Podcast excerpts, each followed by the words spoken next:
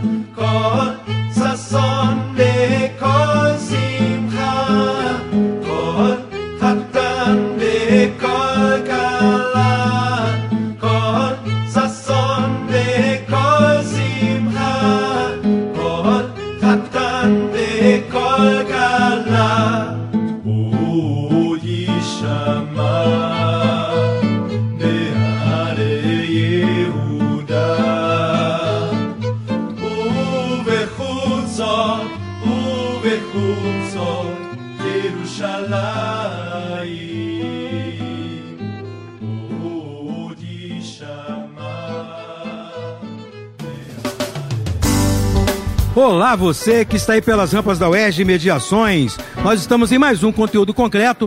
Esse programa que é feito numa parceria do site saladacult.com.br e da nossa Rádio UERJ, a nossa querida Rádio UERJ. Hoje estamos gravando aqui excepcionalmente no UERJ Sem Muros, um evento da extensão que mostra o trabalho da UERJ para a comunidade externa e interna. Uma festa. Por isso vocês estão ouvindo aí um som vazando? É porque está cheio de gente, isso aqui está lotado pessoas vibrando, tudo demais. Hoje nós vamos falar um, de um assunto que aponta para o nosso passado, né, para as coisas remotas. Vamos falar sobre o Ano Novo Judaico e sobre esse povo judaico um pouquinho. E para falar sobre isso, eu não estou sozinho, não. Estou aqui com o professor Edgar Leite. Fala, Edgar, tudo bem? Olá, olá tudo bem? Tudo, tudo ótimo, tudo ótimo. Beleza. E além do Edgar, Estou aqui por último, mas não menos importante, com a minha amiga, a Isabel Arco Verde. Pô, prazer, alegria de estar aqui com vocês. Agora eles vão se apresentar rapidamente. Primeiro, Edgar vai falar de onde ele é, de que lugar ele fala. É daqui da UERJ, Edgar? Fala com a gente. É, eu sou professor da UERJ aqui no nono andar, no departamento de História, na pós-graduação da História. Sou professor de outras universidades também, da Universidade Federal do Estado do Rio de Janeiro, da Unirio e da Universidade Aberta de Lisboa.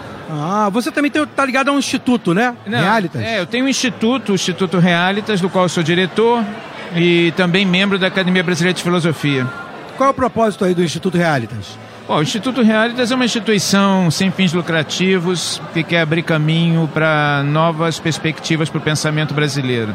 É uma instituição privada, ela no momento promove cursos online e está ampliando uma carteira de cursos online, em geral de abordagens ou perspectivas acadêmicas é, um pouco mais marginais ou que não tenham um, um espaço dentro do mainstream universitário essencial. Então, a proposta do Instituto Realitas é essa. Pô, legal, um, um, é um olhar paralelo, né? Sem dúvida. Muito sem bom. Dúvida. Isabel, e você? Fala de onde, Isabel? Eu sou do Instituto de Letras, do curso de Hebraico, sou professora. E também sou coordenadora do projeto Hebraicando, que começou esse ano. É um projeto de extensão ligado ao Instituto de Letras. E a intenção do, do projeto é divulgar, de uma forma geral, a cultura semita, né? E a gente trabalha, em, em um primeiro plano, trabalhando com a, com a cultura judaica, e a gente tenta fazer associação com outras outras realidades semitas.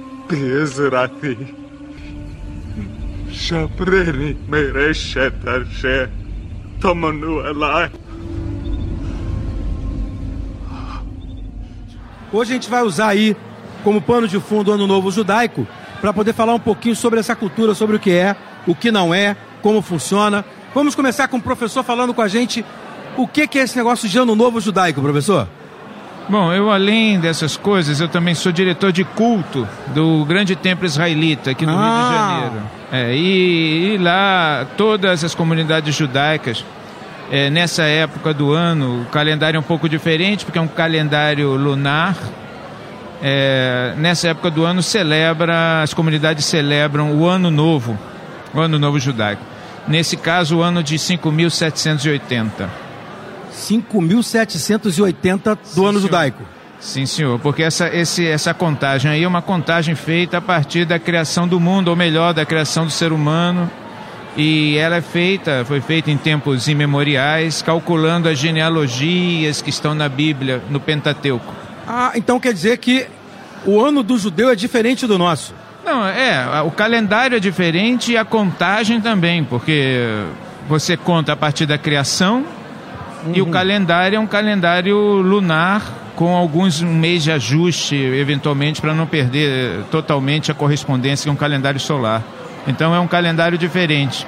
O calendário que a gente segue normalmente aqui no, no ocidental é o calendário cristão, é isso? É, um calendário solar, né? Ele, você conta pelo momento em que o Sol retorna ao seu lugar de origem, no céu, e é um calendário, sim, cristão, porque ele parte do nascimento de Jesus. Embora, é, no período medieval e até o início da modernidade, a data da criação do mundo, na concepção cristã, era a mesma da concepção judaica. Quer dizer, eles também calculavam a origem do mundo de acordo com as genealogias bíblicas e chegavam a cálculos parecidos. Então, o que aconteceu apenas é que o cristianismo introduziu essa, esse marco, né, que é o nascimento de Jesus.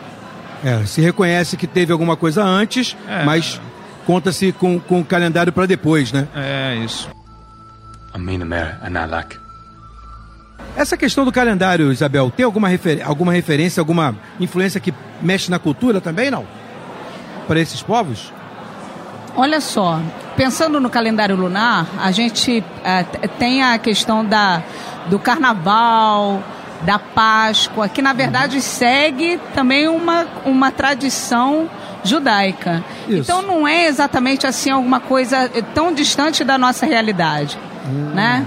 A gente faz essa associação. Agora, quase, eh, quase todas as festas judaicas, elas são eh, pautadas na, no, no calendário lunar.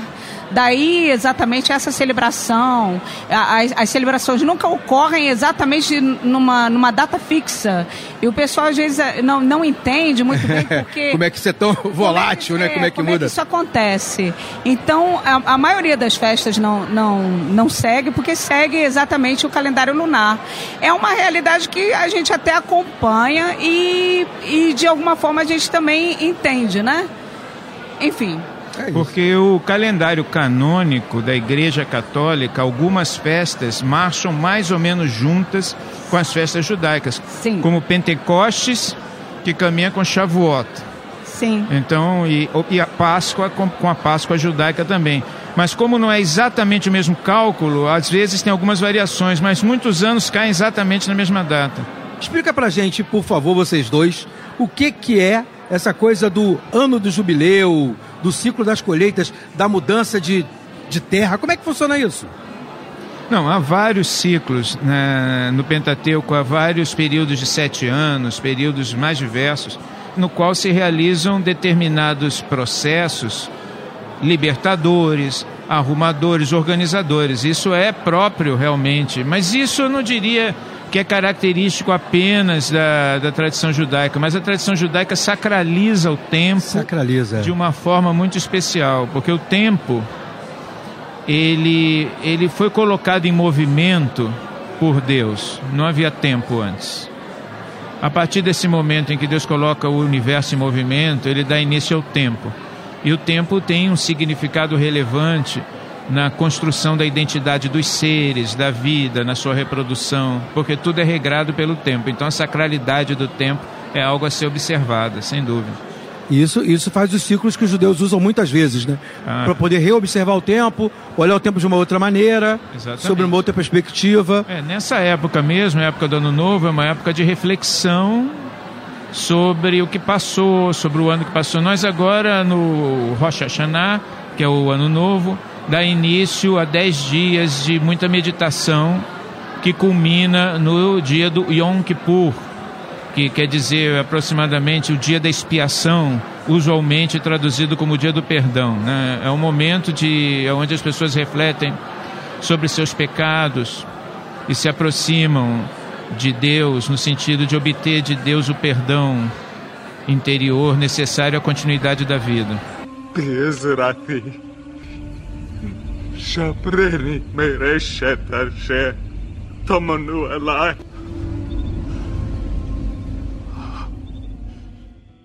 O Yom Kippur é, na verdade, uma dessas marcas, né, o Isabel? Marca desse, de como o judeu vê o tempo, né? Tem até tempo para perdoar. Sim, sim, né? sim. Tem um tempo específico para você poder se debruçar sobre isso, refletir e fazer. E você até falou algumas coisas interessantes, porque quando é, se fala sobre a questão dos sete anos, sim, do, do ano do jubileu e tudo mais, é muito interessante que a gente hoje também entende muita importância de sete em sete anos de parar tudo, como sete dias e o sétimo dia de descanso. É, é verdade. De parar semana. a colheita, de deixar a terra descansar. Hoje a gente também entende essa necessidade de, de não fazer o plantio direto, que é necessário deixar a terra repousar, de fazer um, um, uma, um revezamento. E a questão do, do jubileu também tinha aquela, aquela coisa bonita da, da libertação, que era quando se libertava os escravos, que era quando eh, se perdoava as dívidas. E naquele tempo era isso assim, é, tinha um, é, uma dimensão muito diferente, né? Essa questão do, do dia desses dias que vão suceder ao Rosh Hashanah são assim importantes de fato. É só pensar na nossa comemoração, né? Do ano você novo, né? comemora no dia 31, depois você acha que tudo é novo, que tudo vai é ser verdade. diferente. Mas, o, de fato, a celebração judaica, ela quer que isso seja diferente. Então, ela chama o povo a essa meditação, a olhar a vida, a olhar o outro, a rever a vida. Isso é muito bonito, isso é muito simbólico, tem assim um valor psicológico, catártico, tudo. É imenso isso. A expressão que o Edgar usou é boa, né? Sacralização, né?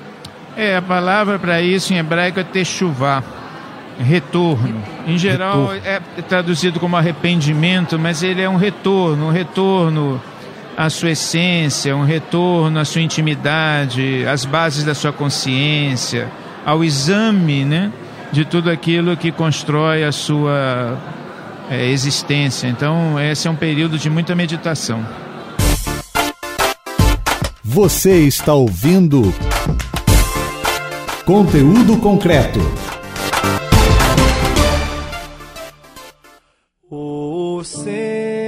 Shalom Bimroma uya se Shalom Aleinu Me'al Kol Yisrael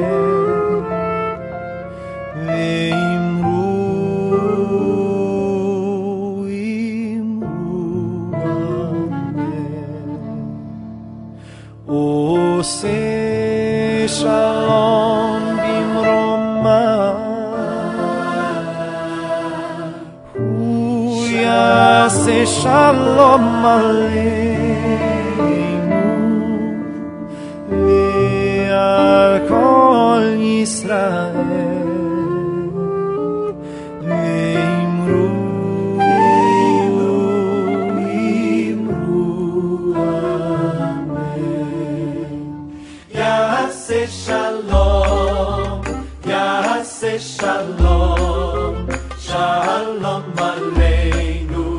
עלינו ועל כל ישראל. יעשה שלום, יעשה שלום, שלום עלינו ועל כל ישראל. יעשה שלום, יעשה שלום. Vou- Eu quero voltar um pouquinho no que você falou agora sobre as demandas, né, do ano do jubileu. Se devolviam as terras, libertavam os escravos. A ideia era que você podia dar um novo começo às pessoas, né? Quer dizer, ao devolver, ao libertar os escravos, ao devolver terras, ao perdoar dívidas, você estava dando uma nova oportunidade para a pessoa começar tudo de novo, né? A gente conclui que o sagrado tem um, um papel importante na essência do que o homem faz e é, né? Como é que é isso para vocês que estão nessa batida da, da questão semítica que traz isso muito para frente? Tem muita transformação nessa coisa do sagrado no ser humano mesmo? Isso funciona? É, nós vivemos um mundo muito superficial, muito material, onde as coisas, os objetivos dos seres humanos estão sempre nas coisas imediatas e concretas. Isso organiza uma existência muito frustrante, porque tudo no mundo é transitório, tudo passa, tudo se desagrega, né? Então você constrói sua vida em torno das coisas visíveis, essenciais, é, materiais. Você pode ir conduzindo a sua vida, mas ela é uma sucessão de frustrações contínuas, porque nada é eterno aqui, tudo é transitório, tudo é fragmento. É, a experiência do espírito, do sagrado, de alguma coisa maior do que esse mundo, ela é uma necessidade para você poder, o ser humano poder exatamente transcender essa fragmentação e alcançar uma outra dimensão, que é uma dimensão que não se transforma ou que está além do visível. E essa expectativa é uma expectativa que move o ser humano desde sempre. Porque, embora muitas pessoas possam gostar muito de viver a transitoriedade, a experiência do eterno ou a experiência do infinito, ou a percepção do espírito também move muitos seres humanos ao longo da história, moveram. E, e isso permite muitas vezes a construção de uma vida mais estável, porque o universo da eternidade é de onde vêm os valores, os elementos morais, os elementos éticos que podem dar um sentido diferente à própria existência. Porque aqui não tem muita coisa a qual você possa se basear e que possa sustentar uma atitude sólida. Porque aqui nada é sólido. Tudo é volátil, né? Tudo, Tudo é volátil. É, o, o sólido está numa outra dimensão. Tem gente que não acredita. É, a gente também pode pensar sagrado como tudo aquilo que a gente também, de alguma forma, protege, guarda na redoma da nossa vida, né? Aquilo que a gente toma como. Todo mundo tem aquela coisa que é meio intocável e uhum. que a gente tem aquele respeito, aquele temor, aquela dedicação. Então, é, também é interessante a gente pensar que por mais que a gente, de repente, a gente é, fale que o, o, o sagrado é alguma coisa tola ou, ou, alguma coisa própria da religião, na verdade é alguma coisa também que está sempre com o ser humano, né? Todo mundo tem a necessidade de ter alguma coisa a que se dedicar, a que se consagrar, né? Que torne intocável na sua vida. Então isso também tem essa dimensão bonita, né? De algo que a gente toma como um padrão, como alguma coisa acima de tudo. Shabreni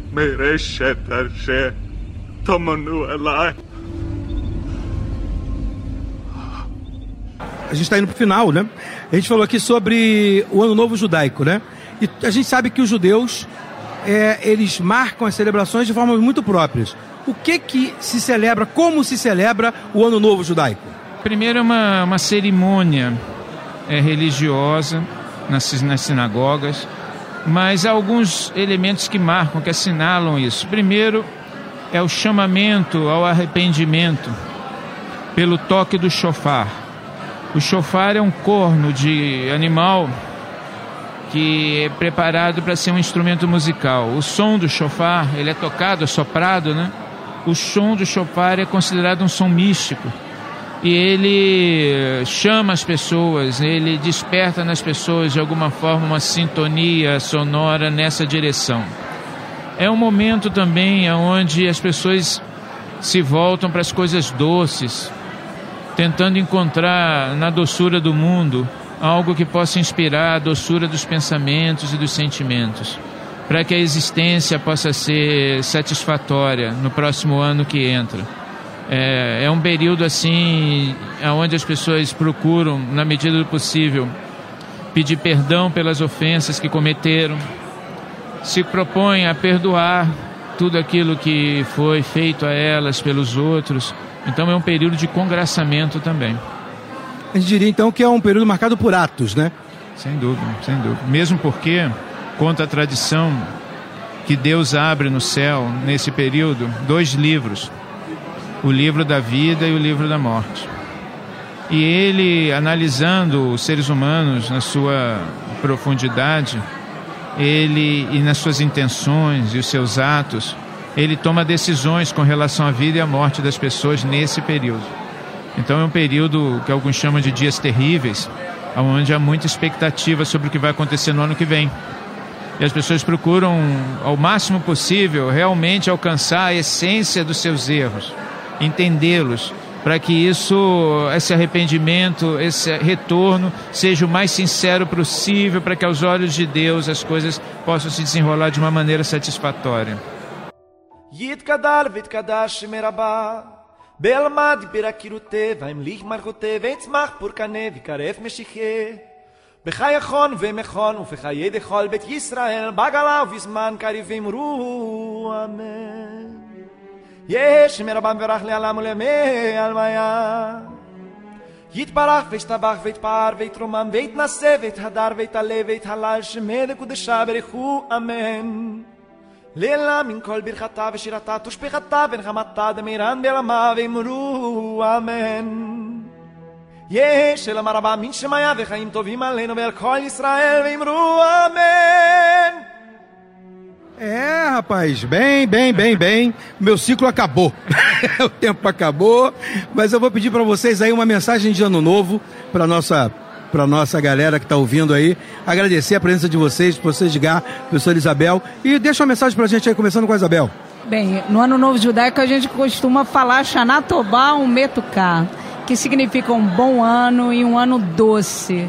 Se deseja também que a, a gente seja sempre alguns símbolos alimentares que é o peixe, né? Que a gente seja sempre a cabeça e não a cauda. Então a, a gente deseja de fato é um ano sempre doce com boas expectativas e que a gente esteja sempre à frente das coisas que vierem, dos desafios que a gente consiga superar, enfim, né? Que seja um momento também de arrependimento, de volta às boas coisas que a gente cultiva no coração, enfim.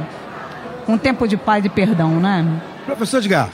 Não, a mesma coisa, Alexandre Toval Metuká, um bom ano e doce para todos. E, na verdade, esse processo que caracteriza o novo judaico, ele pode ser estendido a todos, mesmo os que não são judeus, e na verdade não tem a ver só com o ano novo, tem a ver com todo o cotidiano e com a meditação e com a consciência que deve presidir os atos humanos correntemente, no cotidiano, de forma normal. Então, esse é apenas um momento onde se reflete sobre isso, mas a partir dessa reflexão, isso pode e deve iluminar a vida cotidiana, não apenas no ano novo. E para você que ficou aí acompanhando esse ciclo nosso de gravação, Xanatová e Metucar? Ah, botou bom nisso. Muito bem. Fica com Deus e até a próxima. Conteúdo concreto. Apresentação: Kleber Pereira. Moderadores: Roberto Rodrigues e Max Gama. Equipe técnica: Daniel Barros, Gleidson Augustos e Eduardo Sobral. Locução: Vitor Quaresma. Produção: Rádio Erge e Salada Cult. Realização: Centro de Tecnologia Educacional CTE SR3.